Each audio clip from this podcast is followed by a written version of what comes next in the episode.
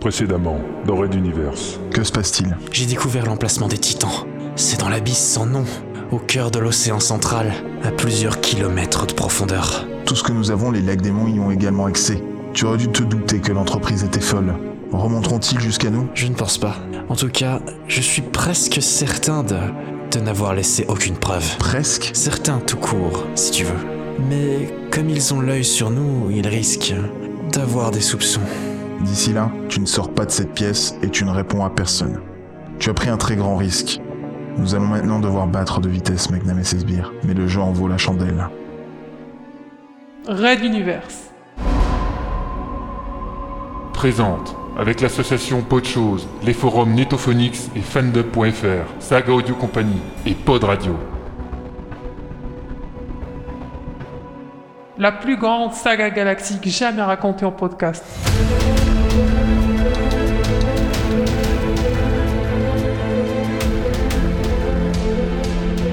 Spécial 2014. Benedicente Regi.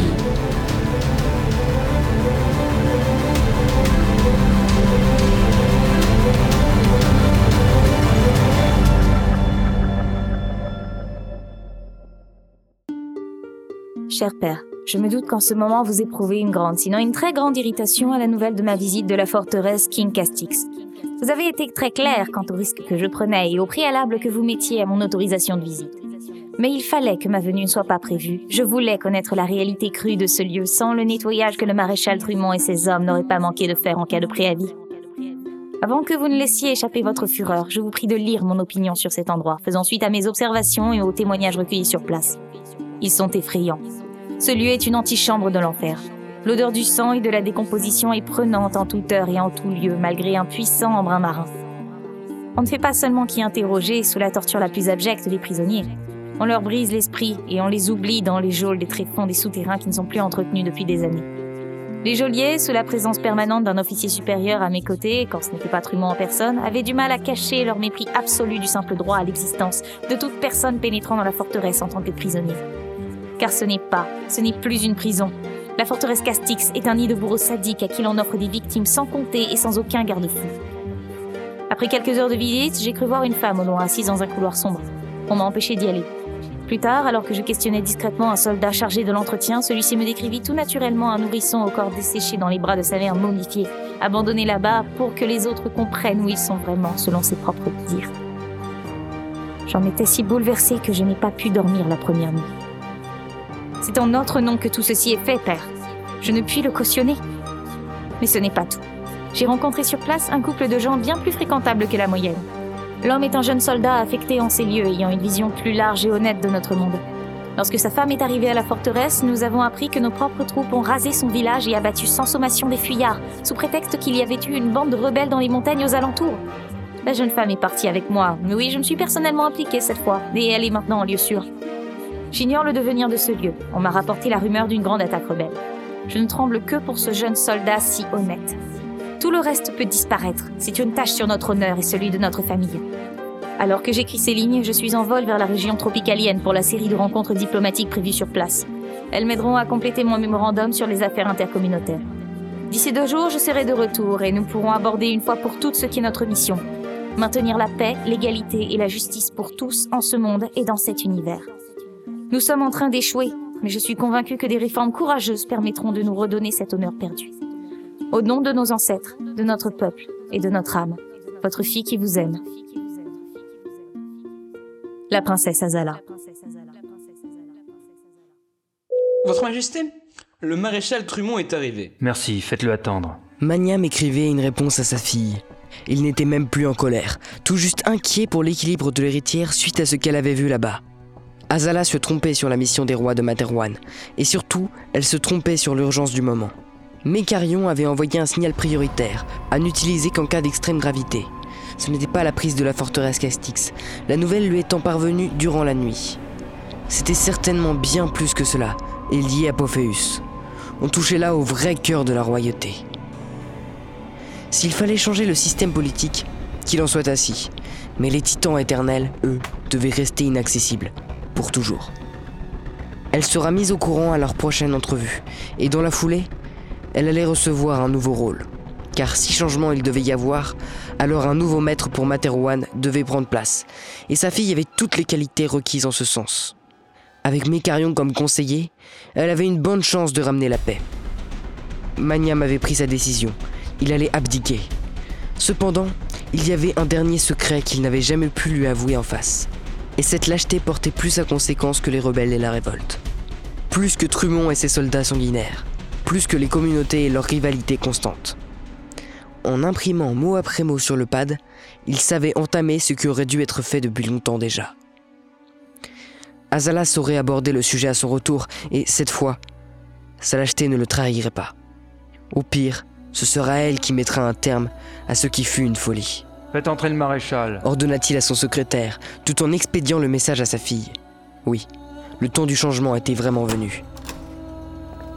Trumont pénétra dans le grand bureau royal, referma la porte et, à quelques pas du souverain, procéda aux salutations militaires d'usage. Trumont, Castix est tombé. Votre Majesté, nous pouvons encore la reprendre. Mais une impressionnante armée rebelle se concentre en ce moment autour des monts Athos. C'est la route de Materwan Sanctum. Je vous supplie de signer ceci. Il tendit à Maniam une feuille imprimée en vue d'une signature. C'était un ordre de déploiement des armements spatiaux, les frappes orbitales. L'autre repoussa le document en bout de table. C'est hors de question, et ce le sera toujours. Mais, Majesté, les Athos. Vous ne pouvez recourir à cela. Tibas, la capitale des récolteurs de vent, est juste en dessous. Si vous tirez depuis l'orbite, il risque d'être touché. Tirésis est un chef loyal à la royauté, il ne nous lâchera pas et saura vous aider à les débusquer si besoin. Les récolteurs ne sont pas des guerriers, leur résistance ne saurait être décisive. Votre Majesté, je vous supplie de... Envoyez donc vos meilleurs stratèges, que sais-je. Trumont, c'est vous le chef d'état-major, non Je- Oui, sire. Parfait, débrouillez-vous. Avez-vous destitué Pophéus? La semaine est passée, il me semble, non Je... Je n'en ai pas eu l'occasion, étant moi-même à la forteresse Castix avec la princesse, sire, et le rendez-vous que j'avais ce matin avec lui a été décalé, pour que je puisse venir vous voir. Angilbe et sa chance insolente. Encore une fois, il risquait de passer entre les mailles du filet. De toute façon, vous ne serez plus dans vos fonctions d'ici quelques jours. J'ai déjà pris mes dispositions pour vous faire remplacer. Vous avez l'âge de la retraite, Trumont, après vos années de loyaux service. Quoi? Mais, mais ma Majesté, je proteste, je ne suis pas encore... Et si vous ne comprenez pas bien, je vais expliquer. Soit vous gagnez la bataille d'Athos, vous virez Pophéus et vous prenez votre retraite. Soit nous trouverons bien un autre lieu du type de ce que vous avez fait de la forteresse Castix et nous vous y oublierons dans une geôle. Est-ce très clair maintenant, maréchal Trumont? L'autre blêmit. L'intercom clignota. Votre Majesté, le prince Mécarion. Qu'il entre À votre tête, Trumont, je vois que vous comprenez. C'est parfait, allez-y. Et que je ne vous revoie plus sans de bonnes nouvelles. Le maréchal salua et s'éloigna, croisant en quittant la pièce un mécarion si inquiet qu'il ne remarqua même pas l'état du militaire.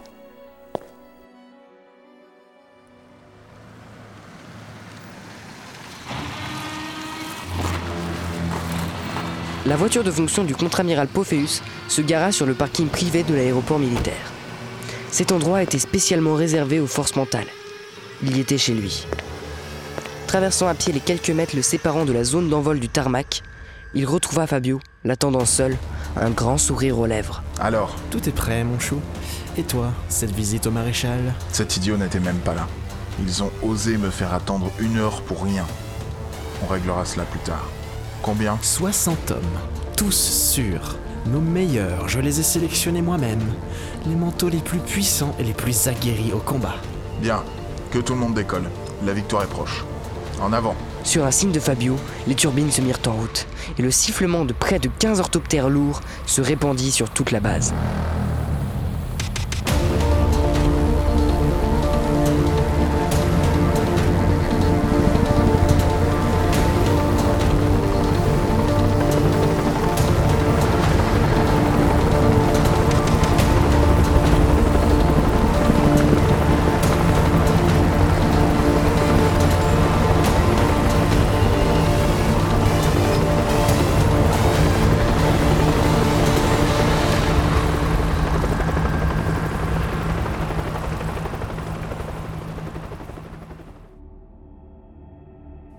Moment même, toute une troupe de force mentale s'est regroupée autour d'une quinzaine d'appareils. C'est le blond qui en est à la tête. Pophéus est en train de les rejoindre, il va certainement partir avec eux. Ce n'est pas un exercice. Il ne participerait pas en personne à un exercice, juste le lendemain d'une alerte mentale de niveau 1 au palais. Alors qu'on a fouillé ton cerveau, Ce sont eux, l'amant de Pophéus, a lu l'emplacement des titans dans ton esprit. Il plaça un doigt sur sa tempe. Son lacédémon lui transmettait un nouveau rapport. Quoi d'autre encore? Le matériel embarqué ne laisse plus aucun doute. Chaque orthoptère emporte un bathyscaphe à large contenance. Maniam serra les accoudoirs de son siège à s'en rompre les phalanges. Sur la base aérienne des forces mentales, les appareils décollaient les uns après les autres en direction de l'ouest. Combien de temps avant l'arrivée? Hurla le contre-amiral pour couvrir le son des turbines. Le orthoptère décollerait en dernier. Deux heures de vol Mais nous devrons nous attendre à des complications. Le palais nous surveille et ils feront tout pour nous arrêter. Lance un appel, nous aurons à nous battre contre des traîtres vendus aux rebelles. J'ai déjà passé le mot, mon chou. et ne m'appelle pas comme ça. Le soldat derrière eux ferma la porte et l'appareil décolla à son tour, emportant ses occupants à la suite de tous les autres, vers l'océan primaire, dans l'abîme sans nom. Sonne l'alerte sur toutes les casernes de la côte, qu'ils les arrêtent par tous les moyens possibles. C'est déjà fait, Phoméus, mais ils ne sont pas de taille face à des manteaux entraînés et bien armés. J'ai déjà donné l'ordre à des chasseurs de prendre l'air pour les intercepter. Le super mental risque de faire une démonstration de sa puissance là aussi. Au mieux peuvent-ils seulement les ralentir, et merde Maniam frappa violemment sur la table. Angile Pophéus, c'est ainsi que tu me déclares la guerre alors je relève le gant. Mais car, les supersoniques Lacédémon, nous devons y arriver avant eux, avec tout le nécessaire pour les stopper, est-ce clair? Je m'en occupe. Rendez-vous dans 15 minutes sur la piste d'envol dans le parc. Phoméus, je. Oui Je suis navré que l'on ait dû en arriver là. Je sais que tu voulais bien faire. J'aurais dû t'écouter depuis le début. Tu es un très bon conseiller et tu aurais fait un excellent roi, Mécard. C'est moi le maillon faible de cette génération. Va, n'en parlons plus. Le prince s'éloigna d'un pas rapide, alertant son mental qui retransmit les ordres à tout le dispositif Lacédémon, tandis que Maniam se perdait dans la contemplation de la photo de sa fille. Azala, tu as perdu ta naïveté plus vite que moi en fin de compte. J'espère pouvoir réparer mes erreurs avant que tout ne soit perdu. Il se leva, se dirigeant vers la chambre royale pour se changer. La tenue de chef des armées allait mieux convenir aux futurs événements. Amiral, on nous signale des combats à proximité de la crique d'Alios. Des casernes toutes proches qui ont dépêché des troupes et du matériel pour nous empêcher de passer. Nos hommes sont au contact. Qu'ils se dépêchent de régler ça, nous n'avons pas de temps à perdre. Oui, Amir. Un buzzer s'activa, déclenchant immédiatement un regain d'activité chez les pilotes. Deux chasseurs en approche en 5, 3, 7. Nous allons descendre pour tenter de leur échapper. Accrochez-vous, Amiral. Ah, tant de temps perdu. Fabio Oui, oui, je vais voir ce que je peux faire. Le jeune homme se concentra. Tout autour de lui, les êtres translucides voguaient d'un mental à l'autre, prodiguant les pouvoirs demandés. Vu que tous les autres membres du voyage étaient des combattants psychiques aguerris, ils avaient du travail. Là-bas, à plusieurs kilomètres en avant, il pouvait discerner l'aura de la multitude de ses amis, en soutien aux équipes en plein combat. 5, 3, 7. Ça devait être de ce côté. Les voilà. Deux chasseurs missiles armés. Ils n'étaient pas là pour menacer, mais pour abattre. Les équipes de pilotes avaient visiblement été mises en garde du danger qu'elles encouraient à trop s'approcher de Manteau. Effectivement bien pensé, mais pas pour lui. Il fit appel à ses amis qui s'illuminèrent, irradiant leur énergie vers le jeune homme. Pourtant, rien ne monta en lui, ou, presque rien. Juste quelques gouttelettes, là où il s'attendait à un océan. Il tenta à nouveau et sans résultat. Mais, mais euh... que se passe-t-il? Fabio redoubla de concentration, attirant plus d'êtres translucides, pompant un pouvoir qui aurait dû être fantastique. Il n'en reçut que quelques nouvelles gouttes. Rien de plus. Il semblerait que je n'ai plus de pouvoir. Pardon? Je sais, je ne sais pas. C'est comme si je ne pouvais accumuler. Alerte missile Quatre tirs simultanés Les chasseurs venaient de lâcher leurs flèches et reprenaient de l'altitude pour effectuer un second passage et vider leurs munitions. Les trois orthoptères du groupe de Pophéus se dispersèrent en volant en rasmote. L'un d'eux tenta une vrille en lançant des contre-mesures, mais le missile fut plus rapide et percuta la turbine arrière, emportant dans son explosion toute une partie de l'appareil dont les restes se crachèrent au sol. Le second orthoptère se cabra juste à la suite d'un gros monticule de pierre, ce qui leurra le missile à sa poursuite et le fit finir sa course contre la roche. Fabio, c'est maintenant grogna Pophéus, en voyant par le hublot deux raies de fumée piquer droit vers l'appareil. Le pilote tentait de tromper les têtes chercheuses en slalomant entre les arbres, mais le missile ne le lâchait pas. Soudain, l'un d'eux vira sur la droite, percutant le second engin, et les deux se volatilisèrent en une gerbe de flammes. L'orthoptère reprit de l'altitude. Tous regardaient Fabio. Excusez-moi, c'était vraiment difficile. J'ai pu accumuler juste assez pour bouger les laons. Et le reste s'est fait tout seul. Mais vraiment, c'est le maximum que je puisse faire. Il croisa le regard du contre-amiral, mais n'y eut que du mépris. Le militaire lui reprochait clairement ses faiblesses à l'heure d'une bataille si cruciale. Je ne sais pas ce qui m'arrive, Je peux voir, ressentir, mais pas lire dans les pensées ni agir sur les choses. Comme si. Pophéus tourna la tête vers le cockpit, se désintéressant de son amant. Comme si c'était cassé. Le jeune homme se prit le visage à deux mains, effondré. Les deux chasseurs furent accueillis par une salve de systèmes portatifs défensifs RR qui en abattit un et endommagea gravement le second. Même si Materwan Sontrum envoyait d'autres appareils, les pilotes garderaient vraiment leur distance permettant au contre-amiral de s'avérer plus efficace. Quelques chasseurs les surveillèrent à bonne distance durant l'heure qui suivit, mais aucun ne tenta d'attaquer. Ils semblaient plutôt attendre quelque chose, mais quoi? Pophéus resta près du hublot, le regard perdu dans l'horizon. Pourquoi Magnam n'envoyait pas tout ce qu'il avait en une fois? Le secret des rois pourrait justifier un tel déploiement de force. Ça pourrait réussir, d'autant que Fabio n'avait plus ses pouvoirs. Missile guidé en déploiement sur 364 et sur 178. Préparation des contre-mesures. Combien de missiles, soldats? Deux salves 5 tirent en approche, amiral. Sans doute des missiles programmés tirés de sous-marins ou de croiseurs. Ça y était. Le grand jeu était lancé. Il allait jouer sa dernière carte. Contactez le roi Lanéon sur le canal crypté. Mettez juste un en-tête intitulé Code 4. Faites très vite, c'est notre seule chance de nous en sortir vivants. Et mettez tout le monde en vol stationnaire. Avec les 10 orthoptères restants, ils ne feraient pas le poids. Plutôt que de risquer des hommes, on allait tenter de les submerger d'engins automatisés dont le type de charge était inconnu. Tactique un peu primaire mais qui pouvait se révéler efficace.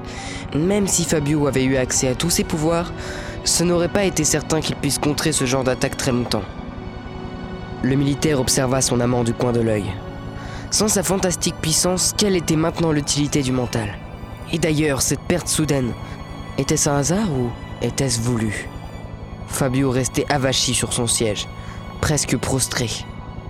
Même les yeux fermés, il pouvait suivre tous ses amis qui l'entouraient, clignoter, approcher ou refluer de lui selon un rythme connu d'eux seuls. Ils étaient présents et lui procuraient toute l'énergie qu'il demandait. Alors pourquoi l'afflux était bloqué? Les autres manteaux du commando n'avaient pas ce problème, donc il ne concernait que sa propre personne.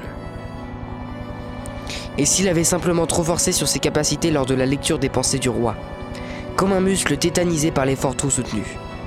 Logiquement, on conseillerait des pommades et du repos. À défaut des premières, le second était à sa portée. Entre ça et rien, autant essayer. Il porta les yeux une dernière fois sur son chéri, ne put croiser son regard, et entra dans une profonde transe. Fabio s'enfonçait en lui-même, tentant de faire le vide et de ne plus appeler d'énergie, même pour une infime parcelle, des êtres translucides. Amiral, impact dans 70 secondes. Je reçois des demandes des autres appareils de tenter une séparation du groupe sur plusieurs fronts. Pas question. On attend. Le message a-t-il bien été envoyé Oui, monsieur. Aucune réponse. Comme si on l'avait entendu, le ciel changea soudain de couleur, virant du bleu limpide à l'orange, puis au jaune clair. L'effet se produisait surtout à l'est, de manière incompréhensible. Une infime ligne blanche traversa le ciel, d'un coup parfaitement perpendiculaire à l'horizon.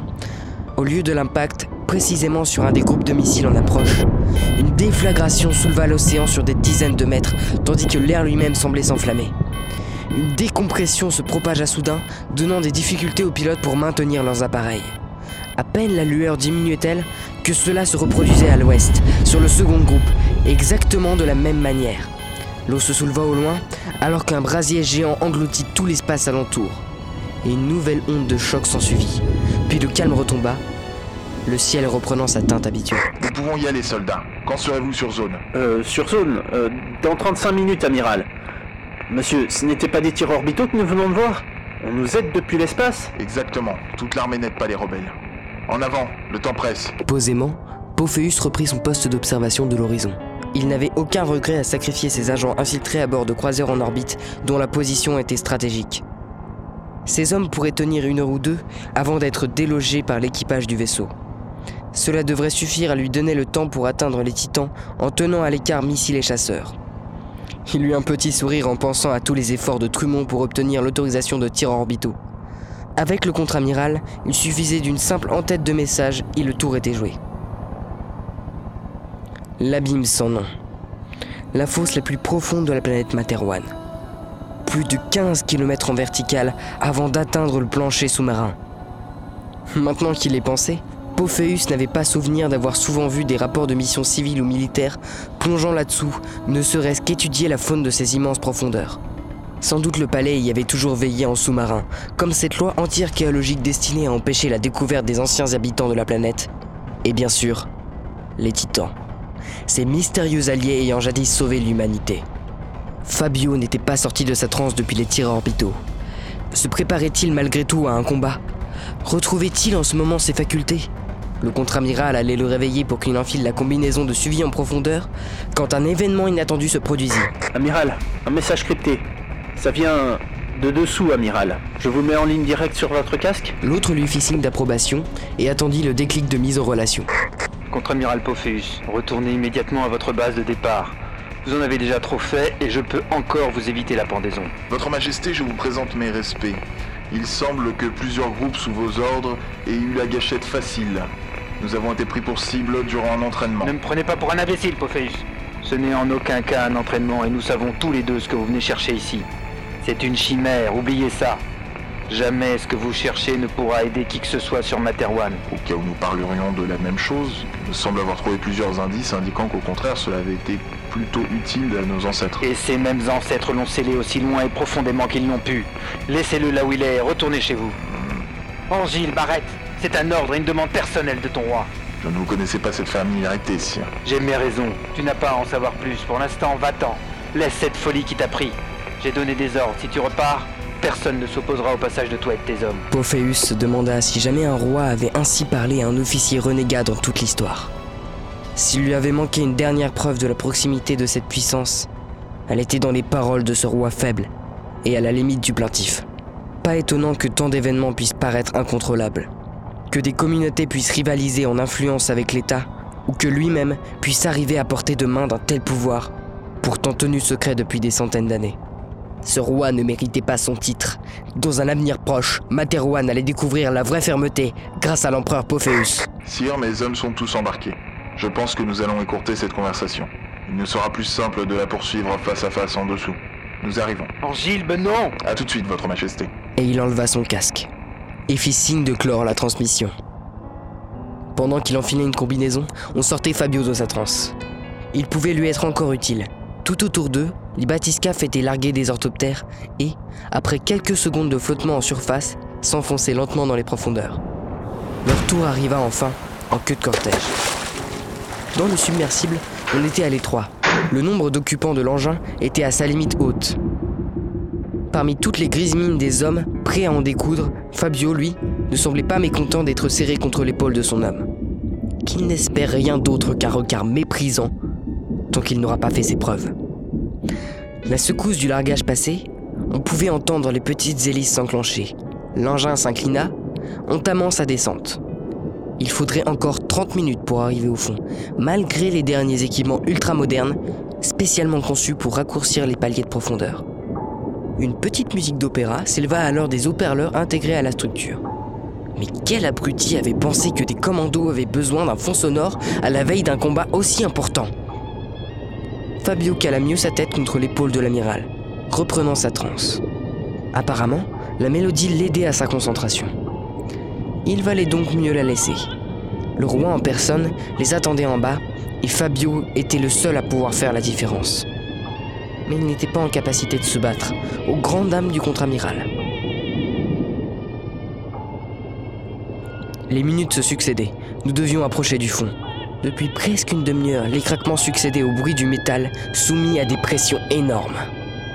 Un des engins avait dû remonter en urgence suite à une avarie et, sur les neuf restants, il ne fallait pas être un expert pour sentir qu'on approchait de la limite de leur résistance. Seules de petites vitres à l'avant donnaient une idée de la progression au passage des poussières et autres planctons éclairés par les puissants projecteurs. Dans la pénombre de l'habitacle, l'odeur de transpiration l'emportait sur celle du plastique. Pas un mot n'avait été échangé depuis la plongée, et seule la musique classique, ou le bip du sonar, apportait un peu de vie à cette atmosphère tendue. Fabio dormait, ce qui, vu la situation, n'était pas une si mauvaise option. Les autres hommes avaient le regard sombre des mauvais jours. Ils avaient beau être des manteaux entraînés, cette future bataille dans les profondeurs allait être extrêmement périlleuse.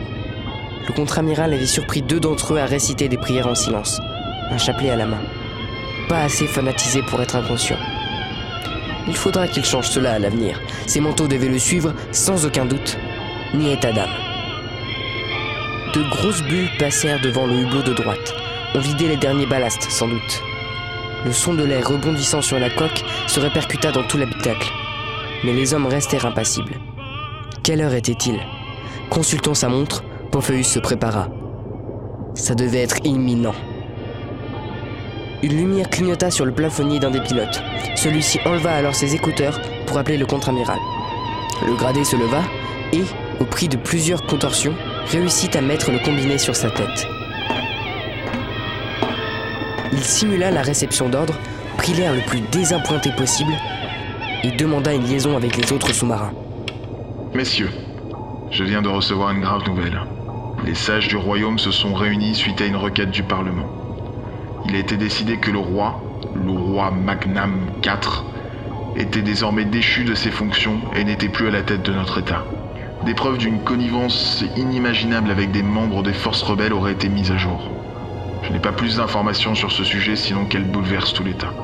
Le Conseil des sages a donc donné plein pouvoir à l'armée pour maintenir l'ordre ainsi que d'user de tous les moyens utiles pour placer sa ma- Magnam 4 en état d'arrestation, quitte à faire usage de, la force nécessaire. Je ressens l'émoi qui vous traverse actuellement et sachez que je le partage. Mais je comprends également pourquoi autant de troupes loyales se seraient jointes à la rébellion. Celui qui nous guidait était en fait, j'ose à peine le dire, notre pire ennemi. Je vous demande donc de poursuivre la mission. Visiblement, il y a au bout de ce chemin ce qui ramènera la paix. Car contrairement aux agitateurs et aux traîtres de toutes sortes, c'est notre unique raison d'être. Œuvrer pour la paix et la sécurité de tout un chacun sur Materwan. N'ayons plus qu'un but. Il est devant nous à quelques centaines de mètres. Et pour nos camarades morts ou nos familles, nous ne pouvons plus reculer. Merci à vous et bonne chance. Et pour clôturer le travail d'acteur, il simula un instant de faiblesse profonde. Serrant d'abord l'épaule de droite du pilote, puis la tapotant paternellement avant de s'en retourner à sa place, le visage fermé. Fabio s'était évidemment réveillé au son des haut-parleurs et observait son amant. Évidemment, lui savait tout. Mais aucune désapprobation ne traversa son regard. Rien que de l'amour. Peaufinant son rôle de leader éploré, Pophéus caressa doucement la joue de celui que tous savaient être son être aimé. Ils n'en furent que plus motivés à suivre ce chef, dont la loyauté était aussi grande que la souffrance face aux épreuves. Le bip du sonar s'intensifia, devenant plus rapide. Doucement, comme sous l'effet d'une impossible aube sous-marine, le sombre manteau liquide se déchira, laissant émerger du brouillard des profondeurs une véritable cathédrale de lumière. La taille de la construction n'avait rien à envier au gigantesque palais royal. Des tours de lumière fusaient telles des phares dans la nuit? La nef, haute, large, surmontée du symbole royal, projetait des rayons de lumière se perdant dans la noirceur de l'océan. Des gargouilles sculptées, éternelles gardiennes de pierre ou de métal, ornaient les extrémités des toitures où leurs yeux brillaient de mille feux. Il n'y avait pas de fenêtres à proprement parler, mais d'énormes vitraux multicolores illustrant des scènes telles que racontées par les épaisses tentures exposées dans les appartements royaux. Ici, on retrouvait les autres, réduisant les hommes en esclavage. Là-bas, des dizaines d'humains mouraient, se tordant de douleur. Et enfin, descendant de la toiture, un dragon long et sinueux, dont la gueule encadrait un passage à la base de la citadelle, clairement un sas d'accès à l'intérieur. Les bathyscaphes s'y dirigèrent. L'entrée était fermée par une lourde porte aux gravures anciennes. On se préparait à sortir les chalumeaux et autres lasers portables quand, contre toute attente, le système d'ouverture s'activa et la porte révéla un passage vers ce que l'on pouvait bien appeler un quai d'appontage sous-marin géant. Avec mille précautions, les engins des forces mentales remontèrent à la surface, se fixant à l'appontement de droite. Car celui de gauche était déjà occupé par un submersible blanc, aux proportions de l'endroit. Immense. Les neuf sous-marins arrivant n'en atteindraient pas la moitié s'ils étaient alignés. Sur le pont avant, on pouvait apercevoir deux laquédémones, en tenue blanche, les bras croisés sur le dos, en attente, juste à la verticale du signe royal peint sur la coque. Je me demande combien de Diamond on peut mettre dans ce truc. Tais-toi. La situation était difficile. Des vagues d'inquiétude parcouraient visiblement les hommes, et Pophéus ne voulait à aucun prix que la raillerie habituelle du Montalblon n'empire la situation. Le temps que toute la troupe se mette en ordre pour avancer, plusieurs éclaireurs sécurisaient la zone du quai. D'aucuns surveillaient la porte donnant sur la salle suivante, d'autres tenaient en joue les laquédémones, impassibles. Magnam avait sorti le grand jeu. et le calme des deux gardes royaux ne disait rien qui vaille. Il est temps d'en finir. Le contre-amiral avançait d'un pas ferme, Fabio à ses côtés, tandis que les forces mentales assuraient aussi vite que possible les corridors et salles qu'ils traversaient. La cathédrale sous-marine était longue, large, emplie de pièces multiples et inutiles, de vestibules vides et de corridors à n'en plus finir. Pourquoi construire un bâtiment de cette taille, capable de contenir toute la cour et ses serviteurs, et l'abandonner à son sort? Rien qu'en énergie destinée aux lumières, il n'y avait qu'un réacteur au lithium pour assurer une telle consommation. Pourquoi cette débauche? Dernière porte. En la franchissant, ils pénétrèrent une salle immense, entourée de colonnes et de balcons plongés dans l'obscurité. Seule la sortie suivante était éclairée. On y avait ciselé le mur entier à leur fin. Un chef-d'œuvre de gravure. Une toile géante racontant encore et toujours la même histoire auréolait l'entrée de l'ultime passage. Une porte si grande, tout en hauteur, une porte digne d'un titan. Au pied de celle-ci, en haut de quelques larges marches d'escalier, le dernier gardien, le roi Magnam IV, attendait, seul, debout, les bras croisés. Pophéus n'hésita pas et prit la parole. Votre Majesté, au nom de la loi, j'ai le regrettable devoir de vous mettre aux arrêts. Veuillez vous rendre sans résistance. Trois hommes s'approchèrent avec précaution, menottes à la main. Arrêtez-vous, soldat Tonna la voix du roi. Les autres se figèrent. Soldat Quoi que vous ait dit cet homme, je suis et je resterai pour toujours le souverain de ce royaume. Votre souverain. Vous êtes en ce moment en territoire interdit, non pas seulement par moi, mais par tous les rois précédents qui voulaient que ce qui fut enfermé ici. Il fixa son regard vers le contre-amiral. N'en sorte jamais. Il n'est pas encore trop tard. Rebroussez chemin, partez. Entrez dans vos casernes et je vous absoudrai de ce crime. Vous n'êtes pas responsable. Vous ne faisiez qu'obéir aux ordres d'un fou. Ne l'écoutez pas, c'est la défense d'un déchu, d'un traître. Il a conspiré avec nos ennemis. Il a emmené vos camarades à la mort. Allez-y, soldats, mettez-lui les fers. Les, les trois manteaux hésitèrent.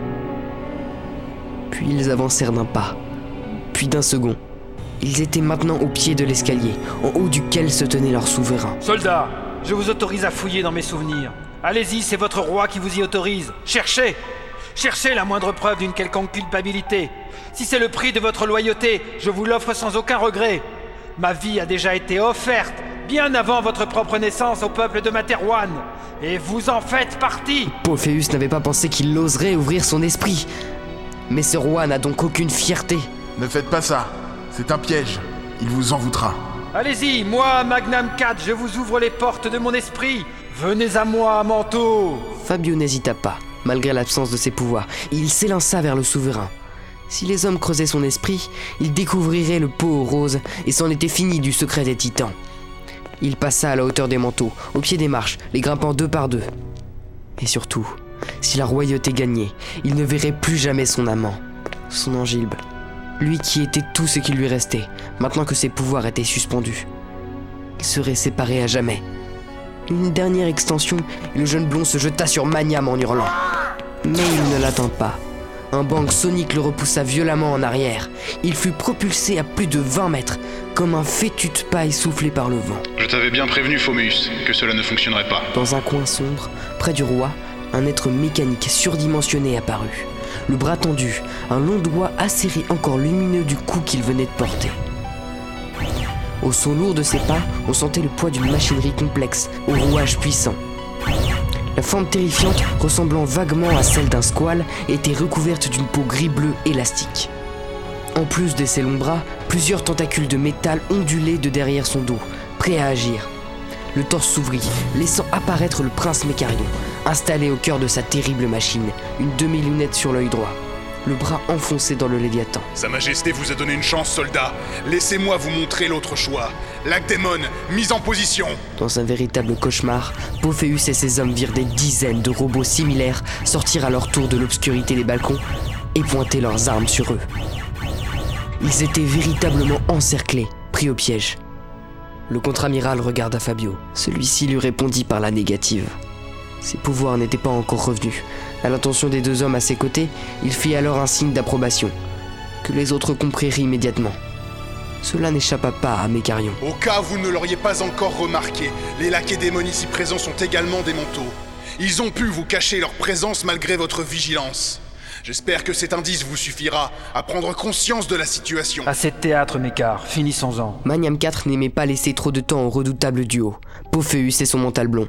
Le prince enchaîna donc. Déposez vos armes, maintenant Dans un mouvement parfaitement synchronisé, tous les agents des forces mentales posèrent leur mitrailleuse de la main droite en douceur sur le sol.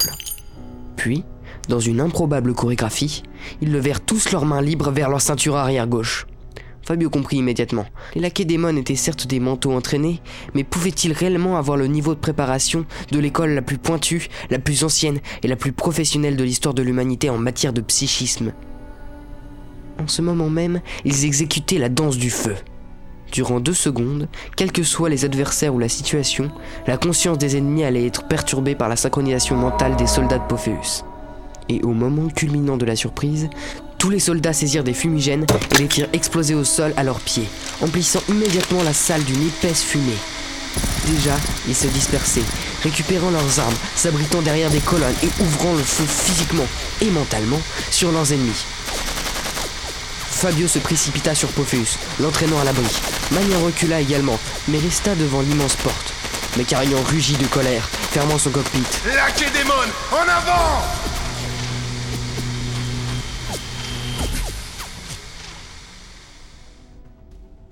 Le maréchal Trumont n'était pas très fier. La grande bataille des monts Athos allait commencer, et, par une frivolité digne de la noblesse, plusieurs écrans géants avaient été installés dans les grandes salles du palais, permettant à toute la cour de suivre cet événement en direct. Maréchal Price, je croyais vous avoir dit que l'opération était d'importance. En effet, maréchal, je la traite ainsi. Le colonel Sterling Price était un pur imbécile. Il ne se rendait pas compte de l'effet en ces lieux de son inaction. En ce moment, les ducs et les princes voyaient une mince ligne de rebelles et un bloc énorme représentant l'armée royale. S'ils en attendaient encore, ils allaient se demander pourquoi les officiers n'avançaient pas contre un si faible adversaire, et alors fuseraient les accusations de couardise. En tant que chef de l'état-major, cela allait lui retomber dessus. Le roi était absent, mais une bataille de cette importance allait forcément lui être rapportée. Alors pourquoi n'attaquez-vous pas? Les lignes rebelles sont distendues, et je vous ordonne de les écraser. Il nous faut une victoire claire et rapide, colonel. Maréchal, cela sent le piège. C'est trop facile. Ils connaissent nos forces Donnez et... l'ordre à vos chars d'attaquer, Price. Le roi et Materwan Santrom ont les yeux rivés sur vous en ce moment. Vous ne devez pas nous décevoir. Pensez à vous, votre famille, votre pays et votre roi. Je pensais être le seul commandant ici, maréchal. J'ignorais être dans un show télévisuel. Pas de sarcasme, colonel. Gagnez cette bataille, maintenant. Il raccrocha le combiné, furieux. Dans la pièce souterraine spécialement conçue pour la gestion des crises, pourtant dotée de toutes les technologies possibles, Trumont ne pouvait guère qu'observer le déroulement de la bataille sur des vidéos de satellite. Ça guettait. Les premières colonnes de chars avançaient enfin. Des explosions apparurent un peu partout, cachant une partie de la scène au spectre visible. Passez aux infrarouges, grand Dieu Vous attendez quoi? Immédiatement, des taches rouges remplacèrent les protagonismes et des lignes de topographie, le terrain. Les positions rebelles étaient clairement défensives. Ils n'avaient aucune chance de résister. Près de l'entrée, un garde scrutait les caméras disséminées dans le palais. Tous les nobles accouraient, se pressaient les uns contre les autres devant les grands écrans. Les demoiselles pouffaient de joie, les vieux militaires commentaient. On se serait cru devant un match, pas une guerre. Reportant son attention sur le déroulement de la bataille, il fut surpris de découvrir que les rebelles abandonnaient leurs lignes et refluaient. Et voilà, quelques explosions, une démonstration de force et le tour était joué. On allait pourchasser les fuyards, et ce coup allait marquer définitivement les esprits. Pourtant, quelque chose attira son regard. Là où se trouvaient au préalable les rebelles, des sortes de points rouges demeuraient, immobiles, comme des galets oubliés par un enfant que traversaient les colonnes de chars. Qu'est-ce que c'est que cela? Les assistants et autres officiers fourmillèrent à la recherche d'une réponse. L'image zooma, changea de spectre, on analysait depuis l'espace la composition du sol, ressortaient des relevés d'études de sol. La majorité des colonnes blindées étaient maintenant passées et les véhicules de transport de troupes suivaient, accompagnés des premiers camions de l'intendance. Soudain, la réponse tomba, sous la forme d'une simple feuille déposée sous les yeux du chef de l'état-major par un général aux yeux inquiets. Les rebelles avaient laissé des mines et autres explosifs enfouis sous les tranchées qu'ils occupaient. On pouvait d'ailleurs se demander si ce n'était pas le seul objectif qu'ils n'aient jamais eu, et non la défense de la plaine comme on l'avait supposé. Même si cela explosait maintenant, la majorité des troupes royales restaient indemnes. Alors pourquoi ce dispositif?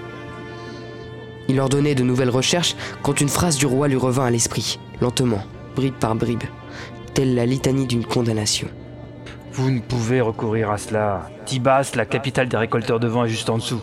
Si vous tirez depuis l'orbite, il risque d'être touché. Tibas. Il décrochait son téléphone quand des hurlements de frayeur remontèrent du couloir. Sur les écrans, on voyait le cercle des tranchées s'enflammer simultanément autour de l'armée royale. Le centre de la plaine devient progressivement noir, au fur et à mesure que le sol s'enfonçait. Les taches rouges disparaissaient tour à tour, dans les néants, ou s'entrechoquaient, créant de nouvelles taches orangées plus grosses. Les rebelles venaient de faire s'effondrer toute la plaine sur la capitale des récolteurs de vent. Ils venaient de sacrifier une cité entière et tous ses habitants pour infliger une sévère, sinon fatale défaite la redoutable armée Castix. Sans parler de sa carrière personnelle, la route de Materwan Centrum était désormais grande ouverte aux révolutionnaires. Dehors, les cris fusaient. On pouvait voir sur les caméras ces dames et ces messieurs fuir, se précipiter pour prendre leur orthoptère ou quelconque transport. La panique prenait tous ces dandys à la gorge et ils ne pensaient qu'à une chose quitter la capitale.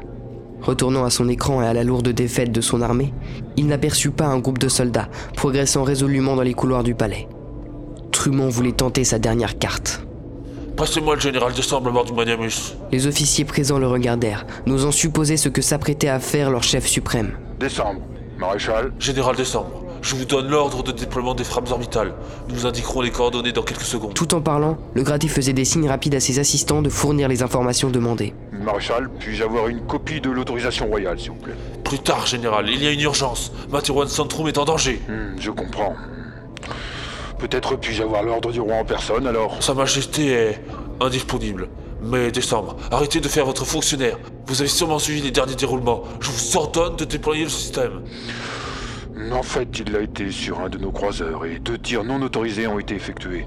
Hmm, je pensais sincèrement que c'était vous qui les aviez ordonnés sans passer par. Euh, hmm, par moi. Comment? Mais non, je. Plusieurs membres de l'équipage ont pris d'assaut le centre de commandement et scellé les portes avant de procéder au tir. La situation n'est redevenue sous contrôle que récemment. Cette histoire est très préoccupante, général. Mais l'urgence est ailleurs. En tant que chef de l'état-major des armées royales, je vous donne l'ordre de procéder aux tirs orbitaux. Vous recevez en ce moment les différentes coordonnées. Allez-y. J'ai. J'ai le regret de devoir euh, refuser de cet ordre, maréchal. Comment? Décembre. Ceci est un acte de mutinerie. Vous voulez finir au fond d'une geôle Au même moment, des bruits retentirent dans l'antichambre de la salle de réunion de crise. Les gardes pointèrent leur revolver sur la porte qui s'ouvrit brusquement. Plusieurs civils, suivis d'hommes en armes, pénétrèrent dans la pièce. Mais que se passe-t-il? Qui êtes-vous? Sortez d'ici tout de suite Hurla Trumont, plus rouge que jamais, le général Décembre toujours en ligne. Les gardes hésitaient à déclencher un bain de sang, tout le monde se tenant en joue. Monsieur le chef d'état-major Trumont, je suis le député Wolf. Au nom du Parlement de Materwan, nous vous relevons de vos fonctions de chef des armées. Veuillez immédiatement stopper toutes vos activités et nous suivre, s'il vous plaît. Mais tout quel droit c'est Sa Majesté qui m'a nommé ce poste, et elle seule a le pouvoir de m'en démettre. Alors apprenez qu'il y a 25 minutes, sur vote à la majorité absolue du Parlement légitimement élu, le roi de Materwan, connu sous le nom de Phomeus Archibald Magnam IV, a été également déchu de son trône et de tous ses privilèges. Il est recherché pour être mis en résidence surveillée. Nous pensions justement le trouver ici. Mais non, je... Sous l'émotion, Trumont accrocha au nez du général Décembre, qui avait pu suivre toute la scène en direct. Jamais vous ne pourrez soumettre l'institution militaire à un simple décret. Vous n'en avez pas l'autorité. Vous... On l'interrompit à nouveau. Une transmission en provenance de la flotte venait de tomber sur les écrans. Cela tenait en quelques lignes. Moi, général Décembre, et tout l'état-major à la tête de la cinquième flotte spatiale, rendons nos honneurs au nouvel exécutif de Materwan et nous plaçons sous le commandement du Parlement, à dater de l'émission de ce message.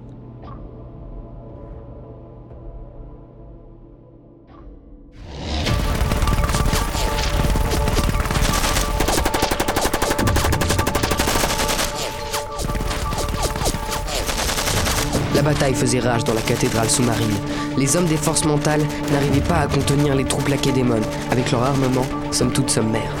Par contre, à plusieurs, ils pouvaient atteindre l'esprit d'un pilote, briser ses barrières mentales et pour certains, le rendre inconscient ou hors d'état de nuire. Fabio s'était réfugié avec Pophéus et deux hommes derrière les hautes portes donnant sur la salle. Malgré le courage des manteaux du ministère et leur supériorité toute relative sur le plan psychique, les redoutables exosquelettes lacédémones faisaient des ravages. Plusieurs rafales fauchèrent un des soldats qui tentait de retarder un trio de squales progressant rapidement sur eux. Le groupe de Pophéus s'abrita dans l'angle des portes, tentant de faire face. Fabio combattait comme il pouvait, vidant maladroitement ses chargeurs sur des formes approchantes. Comme au ralenti, il suivit le tracé en courbe de plusieurs roquettes tirées par un de leurs assaillants. Elles explosèrent en percutant la base de l'encadrement de la porte. Ne le tuez pas, Pophéus doit rester vivant Ne le tuez pas Hurlant Maniam, du fond de la salle, mais au milieu des hurlements de la bataille, sa voix ne portait pas loin. Seul son frère Mécarion l'entendit. Comprenant la situation, il se précipita vers le lieu de l'explosion. Trop tard, la grande porte et une partie du mur de l'enceinte s'effondraient déjà sur le groupe du contre-amiral, les engloutissant sous la poussière et les décombres. Plusieurs grenades explosèrent au pied du prince, endommageant une partie de l'appareil moteur. Les derniers hommes des forces mentales livraient un combat acharné. Mécarion n'hésita pas. Il riposta dans la direction des assaillants, puis, profitant d'un moment de répit, coucha son exosquelette sur le dos. Bondissant du cockpit, il courut plier en deux, se mettre à l'abri des gravats de la porte effondrée. Deux laquais-démons se placèrent en protection, tandis qu'un autre l'aida à fouiller les décombres. Fabio toucha la joue de son amant. Celui-ci avait le teint grisâtre de poussière. Tous deux étaient à moitié ensevelis, mais une partie de la porte les avait protégés à la dernière seconde. Si le mental se savait sans blessure grave, ce n'était pas le cas de son Pophéus. Une de ses jambes était écrasée par un épais morceau de béton sculpté. Les larmes vinrent naturellement aux yeux de Mental. Angile. J'ai mal. C'est tout ce que je peux dire. Le jeune homme tenta de dégager une partie des gravats, mais le risque étant grand de provoquer un nouvel oubli qui les condamnerait. On pouvait entendre gratter et creuser derrière le mur de pierraille. Au son, il s'agissait d'engins mécaniques. Donc les forces laquédémon. Fabio serra les dents, tentant au moins de libérer la jambe de celui qu'il aimait. Il ne réussit qu'à lui arracher un hurlement de douleur. Mécarion crut entendre quelque chose, une sorte de cri provenant du tas de gravats. Il y avait donc des survivants là-dessous. Peut-être Pophéus Redoublant d'énergie, il accéléra le dégagement des pierres, préférant guider naturellement les tentacules du laquédémon qui l'assistait. On devait faire attention à ne pas blesser encore plus le contre-amiral, s'il était toujours vivant. Une main apparut soudain. Son propriétaire n'avait malheureusement plus de pouls. C'était un des soldats des forces mentales. Sa tête avait été écrasée par l'un des morceaux de l'encadrement de la porte. Ne perdant pas confiance, le prince poursuivit le déblaiement. Les grattements approchaient, se faisant de plus en plus présents et bruyants. Il n'avait aucune chance de leur échapper. Maladroitement, le jeune mental tentait d'enlever la poussière sur le visage du contre-amiral. Fabio. Ne parle pas, mon chou. Fabio, j'ai un revolver de poche. Sous ma veste. Prends-le. Je ne pense pas que ce soit la solution pour les repousser. On. On peut peut-être encore négocier? Idiot je, je ne veux pas tomber vivant entre leurs mains. Quoi? S'il te plaît, ne dis pas ça. Pophéus toussa longuement, crachant quelques glaires de poussière accumulées au fond de sa gorge. Que veux-tu faire, hein? Je ne m'osirais pas au fond d'une prison puante du régime. Tes, tes pouvoirs ne sont plus là. Tu ne peux plus m'aider, alors tue-moi. Tu feras ce que tu veux après. Les larmes n'arrêtaient pas de couler sur les joues du jeune homme. Ses mains tremblantes poussaient toujours inutilement la voûte. Il donnait de violents coups d'épaule contre les pierres, sans plus de succès. Les bruits d'excavation s'approchaient. Il n'était plus qu'à quelques dizaines de centimètres. Fais-le Doucement, comme dans un état second, Fabio se saisit de l'arme, sous le dos de son aimé. Une balle est déjà engagée. Tu n'auras qu'à poser le canon contre ma tempe et appuyer. L'autre s'exécuta, refusant de croire même à ses propres gestes. Une grosse pierre à sa droite commença à bouger. Les royaux étaient arrivés à leur hauteur. Angile Pophéus tourna alors doucement la tête vers le mental. Un inexplicable petit sourire dépeint sur ses lèvres, d'habitude si serrées et si froides. Même si c'est de ta faute, l'absence des pouvoirs. Je. Je te pardonne. Je t'aime, mon Fabio. Adieu. Deux gros blocs de pierre furent soudain extraits, faisant tomber des éboulis sur les deux hommes. Fabio se précipita pour protéger son amant de son corps. Vas-y, tire, te dis-je. Et voilà Hurla le prince Mécarion, les doigts abîmés par l'extraction de toutes ces roches et métaux de béton. On continue encore un peu, ils sont là Non. Ça ne pouvait pas finir ainsi. Tuer son amour ou le laisser mourir dans une prison? Non Fabio s'agrippa au tissu de la tenue du contre-amiral. Les gravats pleuvaient sur eux au fur et à mesure, et les derniers obstacles étaient écartés. Tire Non Malgré la baisse d'intensité des combats, une énorme masse de poussière et de poudre flottait dans la grande salle, gênant la visibilité. Magnum 4 n'arrivait pas bien à discerner ce qui se passait près de la grande porte, de l'autre côté de la salle. On dirait que Mécarion venait de trouver quelque chose. Le roi avança sur le bord de l'escalier, espérant y trouver un meilleur angle de vue. Il remarqua alors un phénomène inhabituel. La poussière en suspension se déplaçait vers lui. Il s'écarta un peu. En fait, elle était attirée, comme aspirée, par les jointures et les interstices de la porte derrière lui. Mécarion dégagea deux autres blocs et put contempler la scène de ces deux hommes, l'un faisant barrière pour l'autre de son corps, un revolver posé contre la tempe du contre-amiral, allongé, le teint vitreux. Lâche ça tout de suite, petit. Ordonna-t-il posément. L'autre ne réagit pas. Ne fais pas de bêtises. Lâche cette arme et rends-toi. C'est fini. Mécarion approcha la main, la posa sur l'épaule du jeune homme. D'étranges tremblements parcouraient tout le corps du garçon, comme si de l'électricité le traversait. Derrière Maniam, la situation empirait. Tous les gros nuages de cendres de la salle étaient happés, même les petites se coinçant autour des portes d'or. Le roi recula et descendit les marches, n'osant y croire. Le secret des rois. Les titans se réveillaient-ils? L'or de toute la paroi se mit soudain à briller comme par magie, et un sifflement strident à la limite des ultrasons monta dans la salle, interrompant les échauffourées. Mes ancêtres, par pitié, pas ça Des petites lueurs étoilées glissaient le front de l'épine dorsale du dragon sculpté et s'accumulaient dans les portes géantes. Phoméus reculait toujours, se demandant si le monde que ses ancêtres avaient connu touchait réellement à sa fin. Tire Non Rends-toi, maintenant Fabio. Non Redoutant un geste désespéré, le prince Mécarion écarta d'un coup sec le bras qui tenait le revolver. Ce faisant, il se trouva face au visage de Fabio, dont les yeux dorés devinrent brillants et brûlants tels des soleils. Mécarion hurla de douleur, recula et trébucha, portant les mains à son visage fumant, brûlé par cet éclat et cette insoutenable chaleur. Les portes d'or, fermées il y a plus de 500 longues années par le premier roi de Materwan, enfouies sous des kilomètres d'océan et destinées à être oubliées. Ces portes glissèrent alors lourdement sur leur goût, libérant la lumière de mille étoiles.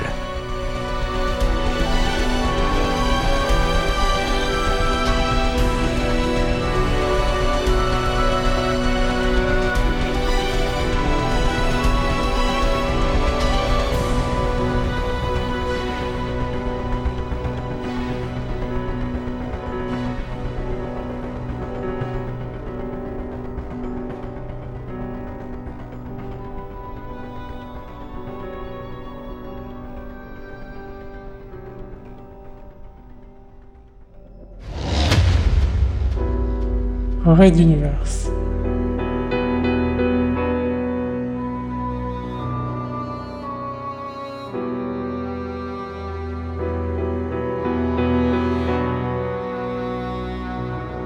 À suivre.